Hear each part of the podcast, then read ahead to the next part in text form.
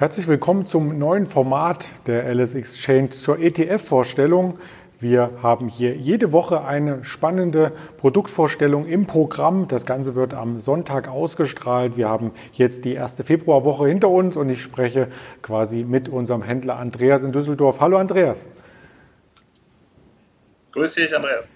Ja, wir hatten letzte Woche über Green Tech, Green Power gesprochen letzten Endes. Das kam sehr gut an am Markt und äh, bei den Zuschauern selbstverständlich. Und deswegen wollen wir in dieser Woche etwas vorstellen, was viele im Lockdown auch direkt betroffen hat. Und zwar etwas aus dem Gaming-Sektor, denn die Nachfrage nach dem Gaming ist vor allem im Lockdown gestiegen. Nach dem Homeschooling viele Kinder und auch Erwachsene nutzen quasi die Zeit zu Hause, um sich in Spielewelten hineinzuversetzen. Und da hast du uns einen sehr, sehr spannenden spannenden ETF mitgebracht.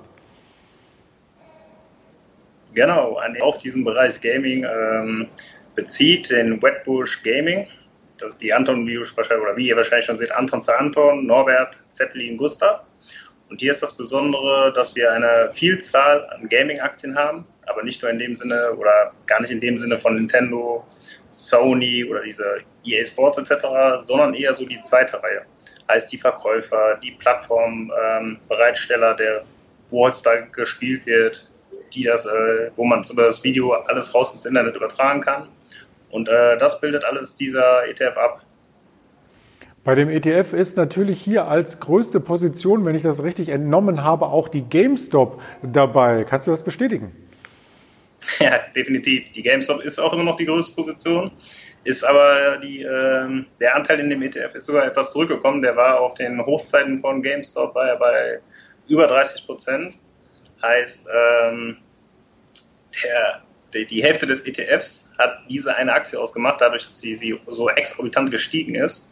Das ist natürlich ein absoluter Ausnahmefall, wenn man bedenkt, dass die ähm, restlichen Aktien, die dort vertreten sind, eine, äh, eine Bilibili, eine IG, Bilibili beispielsweise ein Riesenunternehmen, 50 Milliarden Dollar Market Cap, ähm, viel niedriger gewichtet mit 3% im Vergleich zu einer GameStop, die dann so ein, hohes, so einen hohen Gewicht ausgemacht hat. Und äh, ja, das relativiert sich gerade wieder. Es geht wieder in die Richtung, dass die GameStop weniger in dem ETF dar, äh, weniger anteilig darstellt. Und äh, ich denke, das wird auch der Weg in den nächsten Tagen sein, so dass eine GameStop auch wieder so gewichtet ist wie alle anderen Aktien.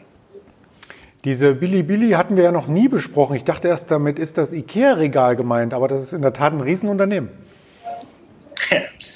Ja, das IKEA-Regal, wo die PlayStation drin steht. Nein, das ist tatsächlich ein Riesenunternehmen aus China. Wie gesagt, 50 Milliarden schwer und ähm, hochinteressant.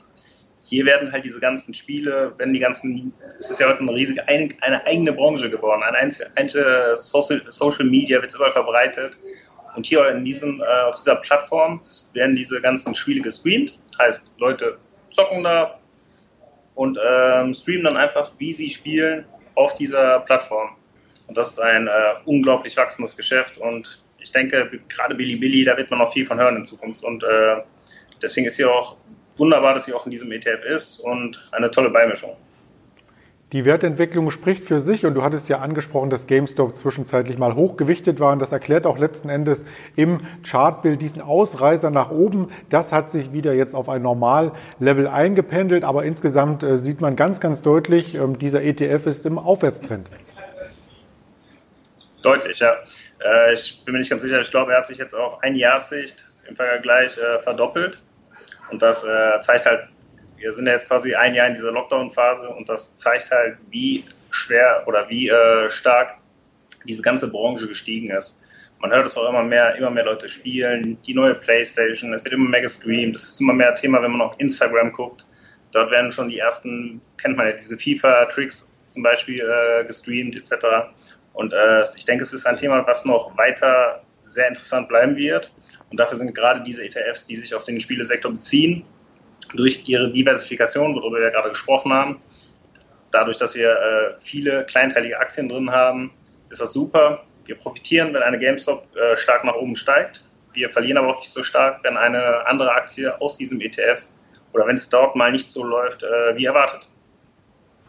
Wenn man sich die Kennzahlen noch einmal genau anschaut, ähm, so kann dieses ETF hier alle anderen schlagen aus diesem Sektor, wenn man den Kategorieindex beispielsweise zugrunde legt, auf Monatsbasis, auf laufendes Jahrbasis, ein Jahr, drei Jahre und so weiter, sind überall die Wertentwicklungen überdurchschnittlich, also tatsächlich ein Schmuckstück, wenn man in diesen Bereich investieren möchte. Und ähm, hier interessiert mich natürlich noch deine Meinung dazu, ob denn diese Offline-Games, also zum Beispiel Beispiel der klassische Gameboy damit ausgedient haben, weil alle nur noch online spielen? Ja, das ist die große Frage. Ich komme halt aus einer Generation, wo man halt noch den beispielsweise FIFA-Karrieremodus spielt gegen den Computer. Ich glaube, das ist, äh, wenn ich da meinen Neffen oder sowas sehe, dann ist das heute gar kein Thema mehr. Man spielt online, man spielt auf diesen Plattformen. Und daher glaube ich, auch wenn die äh, KI immer besser wird, sodass es immer mehr Spaß macht, gegen den Computer zu spielen, ist natürlich was anderes, äh, wenn man gegen Freunde oder gegen die ganze Welt online spielen kann und äh, somit sich besser vergleichen kann und danach auch noch austauschen kann oder sich äh, gegenseitig betteln kann. Ich denke, das ist die Zukunft und das äh, alte gegen Computerspielen wird nach und nach weniger werden, ohne jeden Zweifel. Ja, das ist wirklich schade. Ähm, man bekommt übrigens diese alten Geräte immer noch bei eBay, ähm, wenn man darauf steht. Und ich habe mir neulich auch äh, so eine neuartige Atari-Konsole geholt, die quasi diese ganzen Retro-Spiele noch einmal vereint. Und da kann man natürlich noch einmal äh, seine Jugend so ein Stück weit nacherleben. Ja, das ist, äh, wer kennt es nicht, die N64 mit Super Mario Kart. Steht bei mir auch noch im Keller und wird zu jeder Feier immer mal wieder gerne rausgeholt. Keine Frage.